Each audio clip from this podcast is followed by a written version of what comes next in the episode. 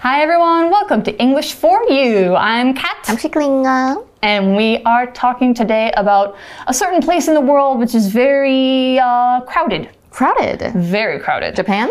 And you, you think you think of Japan first, right? Right. I think of Hong Kong. Oh, yeah, you But this is kind of like it's in Hong Kong, but it's not Hong Kong, or it wasn't Hong Kong. Okay. So, what's like one of the densest places you've lived in or been to? One of the most crowded Okay. places. The MRT station. Ah, which MRT station? Maybe Zhongshan. Oh, for me, it's Taipei Main Station. Oh, yeah, Taipei Always Main Station is crazy. Always the worst. and it's packed. so hard to find your way. But even that, like, you can walk around and stuff, right? Yeah. Yeah, like, there's plenty of room. Like, it's it's not that uncomfortable. I think Taipei is pretty. It's it's I think it's okay. it's crowded, but it's it's okay. You mm. know, You can yeah. live with it. Yeah, exactly. This place is way more crowded than that. Oh. way more Really crowded. curious now. Yeah, it's it's crazy to think about. So, I mean, I guess you could think of many places in the world that have big crowds, but this is sort of different. So, mm. We're going to learn about this place and it's got more than just crowds. It's just like kind of got this mysterious kind Ah. of feeling to it. It doesn't exist anymore, but we're going to learn about it and I think it's one of the most interesting places uh, that has been in a city Wow. uh, in recent years. So Okay. let's go ahead and look at the article and learn more. Reading Welcome to Kowloon Walled City, the world's most densely populated place. Next time you're in Hong Kong, take a trip to the Kowloon Walled City Park. Spend some time sitting and enjoying a little peace among Hong Kong's urban buzz. You can just watch the world go by. There's something that you're not likely to realize, though. The area where you're sitting was once the most densely populated place on Earth. The Kowloon Walled City was a surreal place. By the late 1980s, it housed over 30,000 people in an area that measured just 26,000 square meters. That's about the size of four soccer fields. You might start to imagine how the city looked. It was a mass of concrete that was built up gradually without any real planning. People simply added parts on when they needed to. Inside, hundreds of small alleys served as streets that reached every corner on every floor. They were dark and wet. The city only had one mailman who had to wear a hat to protect himself from water drips. All right, so our article starts out today. Remember when I was talking about Hong Kong? Oh. This place oh. is in Hong Kong. So next time you're in Hong Kong, take a trip to the Kowloon Walled City Park. Okay. Mm-hmm. Have you ever been there? I have not been to Hong Kong. I'm not sure if I will go in the, anytime in the near future, but if I go, I want to go to this park. Mysterious It's park. a it's a park now. Okay. It didn't oh it wasn't always a park. OK OK，、 Yeah. 所以呢，下次到香港的时候呢，不妨呢去九龙寨城公园一趟 for what？ Hmm, you can relax, you know, the same thing you do in any park. OK， Spend some time sitting and enjoying a little peace among Hong Kong's urban buzz. All right, so we've got our first vocabulary word right here and our second one as well, but the first is urban. Mm. So when something is urban, it's an adjective that means relating to cities and it's about the people who live in cities and mm-hmm. the spaces in cities. So if you're talking about urban life, you're talking about life in a city. Urban mm. culture, usually cities have a lot going on. They're very fast paced. Mm. They have lots of noise, lots of music, things like that. So if you live in an urban neighborhood, you probably live in the middle of a city like we do. Yeah. Yeah. And the opposite of this would be rural. If you're out in the countryside, you are in a rural area. You have a rural life. So urban is about cities, rural is about country. So an example sentence, Judy had to get used to urban life after she moved from her small town to the country's biggest city. 所以 urban 呢就是城市的意思。所以如果我们讲到一个城市的发展，其实就是 urban development。那如果是城市的区域，就是 urban areas。所以其实像 Taipei 就是 urban area 的概念。好，那我们再看另外一个句子 on this map, urban areas are shown in gray，、代表在这个地图上面呢，啊、这一个城市区域是灰色显示的。Hmm. So the place in Hong in Hong Kong, of course, it's very urban. Hong Yeah, Kong is a big city. It's very crowded. There's lots of tall buildings. It has a lot of buzz about it. So let's learn what this second vocab word buzz means. In this sentence, we're talking about urban buzz. Now, when you hear the word buzz, either a noun or a verb, it usually talks about the sound of insects, like bees, when they're all buzzing, they're all making a low noise together, and it's like that's buzzing. But as a noun, buzz can also mean something else when we're talking about people or places. A buzz can mean a lot of activity, a lot of noise, a lot of excitement. So if some piece of news creates a lot of buzz, it means people get excited about it. They're talking about it a lot. Urban buzz, you could say, is a lot of excitement that happens in the city because things are very fast paced, they're very busy. It creates a big buzz. So, an example sentence The buzz of shoppers, music, and beautiful items inside the store got me excited to do my Christmas shopping. 所以 buzz 就是有嘈杂声，对对，老师那种声音的感觉。那这个口语上呢，我们可以当很兴奋、很快乐的意思，就是比如说，My dad loves driving fast. It gives him a real buzz，代表让他、it makes him excited，他觉得很开心。好，那这个字呢，也可以当动词，有一个片语就是 buzz off，就是代表啊。Go away，就是滚开啦 Buzz off，对对对， Jeez 说开了，好烦哦。I've got to buzz off. I have a big exam exam next week. 我必须走了，因为我下礼拜有很大的考试。所以在香港呢，这个充满嘈杂声的环境里面呢，享受一点点的宁静，你就可以到这个九龙寨城公园。 So there's a lot of buzz happening in Hong Kong, of course, because it's a very busy city. But at this park, you can just kind of sit down and ah, breathe. The article says you can just watch the world go by. Wow. This is a saying, the watch the watch the world go by is a saying that means you take some time to just kind of pause, you look at what's around you, you slow down, you have a relaxing time and you just appreciate the place you are in. It's very nice to do in a park like this. 真的，所以如果你要静一下，我们这个 Watch the world go by 的，就是看着人来人往，去观察你周遭的感觉的环境那种感觉。 The article says there's something that you're not likely to realize though. 好好奇哦。但是呢，啊，你除了去看这一个人来人往啊，这个环境，不过有些事情你可能没有意识到哦。What is it？ Well, you think about the fact that we were first talking about extremely crowded places. A park doesn't sound extremely crowded, does it? No. So there's something about this park that used to be different. Okay. The article says the area where you're sitting was once the most densely populated place on Earth. Oh, okay. Wow. Hmm. So dense, this word dense or densely as an adverb, it means crowded with people or it's having parts that are really close together. So, like, let's say that you have like a bunch of flowers and then all those flowers are put really close together in uh-huh. one pot. That's dense. Mm. So it's really hard to get through, right? But if you're talking about dense with people, it's usually populated. So Okay. densely populated. And populated means living in a country or city, making up the population of that place, like how many people live there. So densely populated means there's many people living very close together, which is what cities are usually like. OK，所以这个 densely 就是密集地。那老师刚刚有提到它的形容词就是 dense，我们把它 ly 拿掉就会变成形容词喽。那 populated 也是一样，它就是有人居住的，所以它的名词其实就是 population 人口。老师刚刚有提到，所以你现 在在的位置哦，它其实以前是地球上曾经人口最密集的地方。 Hmm, So it's it's hard to imagine what this is like. We're going to give you a number a little bit later, but first we kind of have to introduce what it is.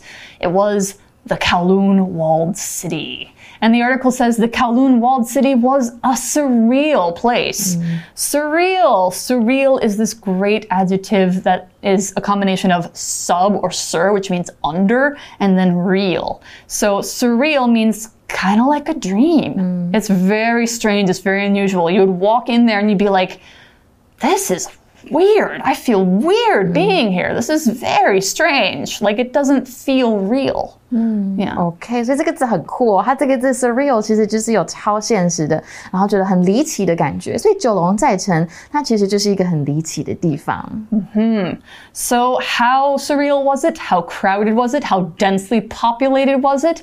The article says by the late 1980s, it housed over 30,000 people in an area that measured just 26,000 square meters. That's less than a meter per person. 好夸张，That's insane. 非常夸张。对，所以一九八零年代，的后期呢，它是差不多面积只有两万六千平方米。的这个区域，那总共容纳了多少人呢？大概三万人左右。That's a lot of oh people in a really small place. Yeah, well, you got to think like it's not just on the ground, too. It's also going up hmm, because it's a hmm. series of buildings. But to give you a little bit of mm, something you can visualize, something you can see in your head, hmm. that's about the size of four soccer fields. If you ever watch a soccer game, picture that times four. That's how big it was. Oh my gosh. It's very small for a city.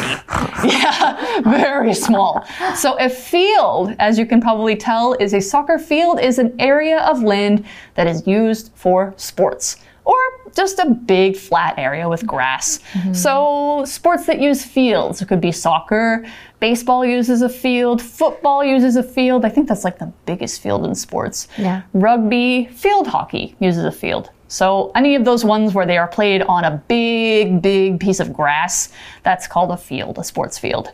So, an example sentence the football teams ran onto the field and got ready for the first play of the game. OK，所以 field 就是有运动场或者是比赛场的意思。那老师刚刚有提到很多球场不同，所以像老师刚刚有提到一个就是曲棍球的场地，其实就是 hockey field，你们可以这样子讲。那么 field 这个字除了当球场，它也可以当一个领域或者是一个范围的意思。比如说，many great discoveries have been made in the field of science，代表是在自然的领域这一块。所以呢，我们这一次的，你知道这个大小大概是多大？大家可以想象一下，它就大概是四个足球场的大小而已，所以 其实是很小的哦。 So imagine four football fields with some buildings on top of them. That's how big it was. So the article says you might start to imagine how the city looked. It was a mass of concrete that was built up gradually without any real planning. It's true. If you look at photos of Kowloon uh, among the rest of Hong Kong, it's just basically like buildings, buildings, buildings, and then a square of concrete that's very messy looking. And concrete is what you use for building sidewalks, what you use for building a lot of different buildings. It's that gray stuff that you like. It's first it's wet and then it's dry.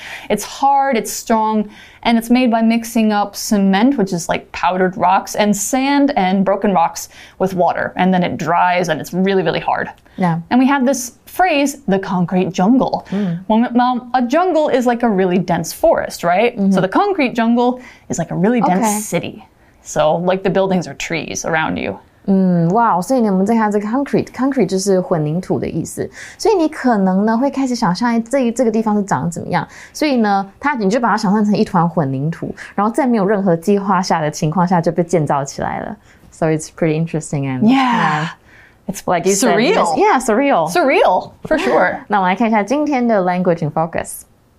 好，我们今天的 language and focus 要讲的是关系代名词的限定跟非限定用法。那大家应该都知道，关代有包含 who、whom、whose、which、that。那这一些呢，我们知道关代它兼具代名词跟连接词的作用，所以不止呢可以去代替前面出现的名词，也就是先行词这个部分，它也可以连接主要子句跟关系子句哦。那这个关系子句又称为形容词子句。那么关代呢，我们又分为限定跟非限定，我们刚刚有讲，所以像限定的话呢，因为先行词不明确的状态，我们就必须呢以限定关系子句呢，呃，去限定、去限缩先行词这个东西。我们直接看一下句子就比较清楚。我们先看第一个句子：The brownies that you brought yesterday were delicious。那意思说你昨天带来的布朗尼超好吃的。那我们看一下非限定，所以呃，我们来看一下非限定的部分，它就是因为先行词是明确的状态，我们就就不用再去限缩先行词指涉的对象。我们再看另外一个句子，the woman，我们逗号，whom you mentioned，再逗号，is a dancer。代表那个女人，你之前提到的那位，她是个舞者。那因为说话者跟听话的人彼此都知道是哪一个 woman whom you mentioned，它只是来补充说明 the woman 而已，大概是这样的用法，大家可以练习一下。All right, so Kowloon was very small, very dense, and um, very unorganized. so it was called what they call a concrete jungle. So the article says people simply added parts on when they needed to.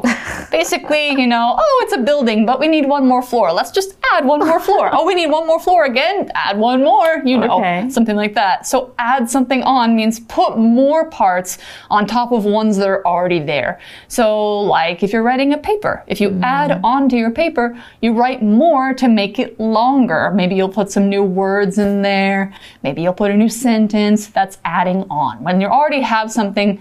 And so, adding parts onto a city means building next to or building on top of existing buildings. OK，所以这个片语呢，add something on 就是在什么东西上面增建扩建。所以人们呢，他们就是在需需要的时候就逐渐扩建，可能需要一楼他们就加一楼，需要啊啊需要一楼就再加加加加加。OK，所以 must look really messy. It did, yeah. Must have looked, yeah. Yeah. So the article says inside, inside Kowloon, hundreds of small alleys served as streets that reached every corner on every floor. So sounds like a maze, honestly. Hmm. Doesn't it sound like some place that would be very hard to find anything that's not your house? yeah. Or even maybe it'd be hard to find your house. Like if you hmm. move in there, good luck. But that's because you have hundreds of small alleys. Mm. An alley is a narrow street or passage that goes between buildings. Taipei has a lot of alleys. Mm. Taipei and other cities in Taiwan. It's because Taiwan has very crowded cities, so there's many alleys. And usually alleys are so small that cars can't get through them. Maybe mm. one car can get through them sometimes, mm. but usually it's just scooters, bicycles, people who are walking. Mm. Uh, alleys are just very small, and they're only for people to get into buildings or maybe park, something like that. So, an example sentence I have to walk through this small alley to get to the door of my house. 所以 alley 就是小巷的意思。那我们有一个片语叫做 up or down someone's alley，指的就是 Yeah. 你很喜欢这个东西。比如说，Have you listened to this new song? It's right up my alley，我超爱的，很好听哦。 Yeah, usually you'll tell somebody, like, oh, I have this new song, this new movie. I think it's right up your alley. I think you'll really like it. So, these alleys, hundreds of them, served as places to go. So, let's learn what serve as means. You might know the verb serve to talk about maybe starting a round of tennis or giving somebody food. That's serving. But when you have serve as, this phrasal verb means that something is used or seen in a certain way. Or because it does something, it has a certain result or effect. So you could say it's not made to do that thing, but it can be used for that thing. And one example is trees. Trees can serve as houses for some animals. They're not made for those animals, but they serve that function. They can be used for that thing. They can be used as houses. A room of your apartment can serve as an art studio. So those are some examples of things that serve as other things. And these alleyways serve as ways to get around in Kowloon. So, an example sentence for serve as Mia's couch sometimes serves as a bed for her friends who come over to her home. serve 这边指的就是用作什么用途，那尤其是非主要或是非限定的用途，所以这个 serve as something 就是可以用作为某物嘛。我们刚刚讲，那其实这个字有其他意思，像是有提供食物或饮料，比如说 Our breakfast is served between 6 a.m. and 10 a.m. 那也有为谁工作为谁服务，比如说 Kenji served in the army for over twenty years。所以在内部的话呢，你可以看到数百条的小巷，它是作为街道去通往每层楼的每个角落。 So, there were hundreds of these alleys. They were very small, they were dark and wet. 啊、h u m i d Yep, probably smelled really bad. I know, I know, right? yeah, 这很可怕。所以黑暗呐、又潮湿了。 So, I mean, you think about if there are buildings on top of buildings on top of buildings, actually, it'll be really hard for the sun to get through. So, in some parts of Kowloon, it was dark all the time. Must have been moldy. Yeah, probably. And, you know, 可怕。 Hong Kong is kind of humid, like Taiwan. So, yeah, could be hard to clean. and here's an even more amazing fact the city only had one mailman. What? One mailman for 30,000 people who oh. had to wear a hat to protect himself from water drips. That poor guy. so, a drip. He had to protect himself from water drips by wearing a hat. A drip is a drop of liquid that falls from something. Probably in those alleys, it would fall from water pipes. It might fall from the air conditioners in apartments. I see drips from air conditioning units in Taipei all the mm. time. You walk down the sidewalk, you see like a wet piece of sidewalk, and you look up and there's an AC above you and it's dripping water. So, yeah, there's drips from air conditioning places, drips from water pipes, all sorts of things. Now, as the verb, it's an action of water dropping in small amounts. So, like if you could say the sink is dripping, someone is dripping wet after a shower. It's different from a drop or a raindrop because those fall from the sky. A drip has to fall from something. So, an example sentence A drip of water fell on Jason's head as he walked home after the rainstorm. Boom. 所以这个 drip 就是有滴下来，这边是当名词的意思，就滴下来的液体水滴。那嗯，如果是汗水，就是 drips 呃 drips of sweat 也是可以。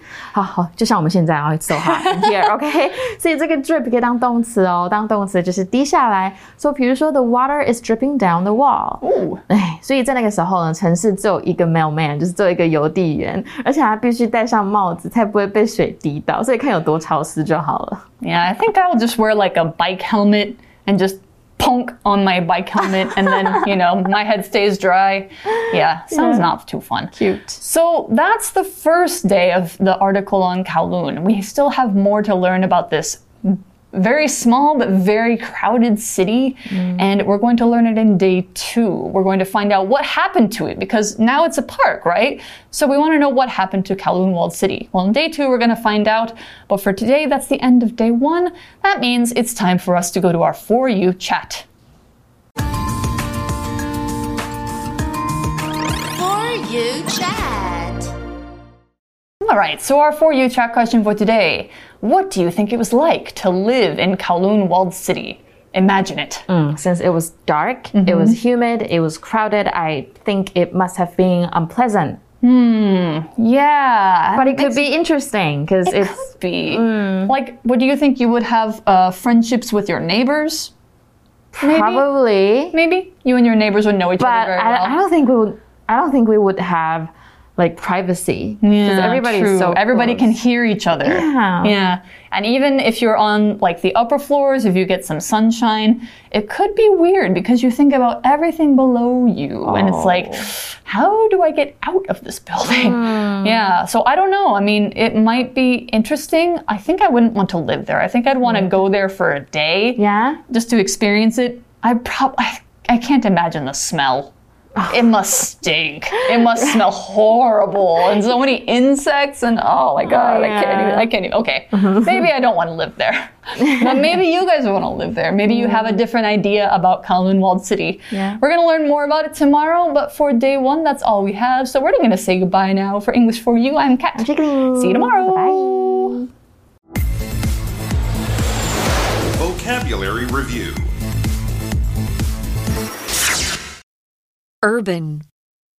Jason likes living in an urban environment because there are always many things to see and do. Buzz. The night market is a great place to visit to feel the buzz of Taipei. Field. The soccer player took the ball and ran the entire length of the field to score a goal. Alley. Jennifer likes to spend time exploring the city's small alleys with her camera. Serve. Dave's table broke, so he used some wood to serve as his table until he bought a new one. Drip. The sound of water drips from the sink in the bathroom was stopping Flora from sleeping. 智慧小补帖。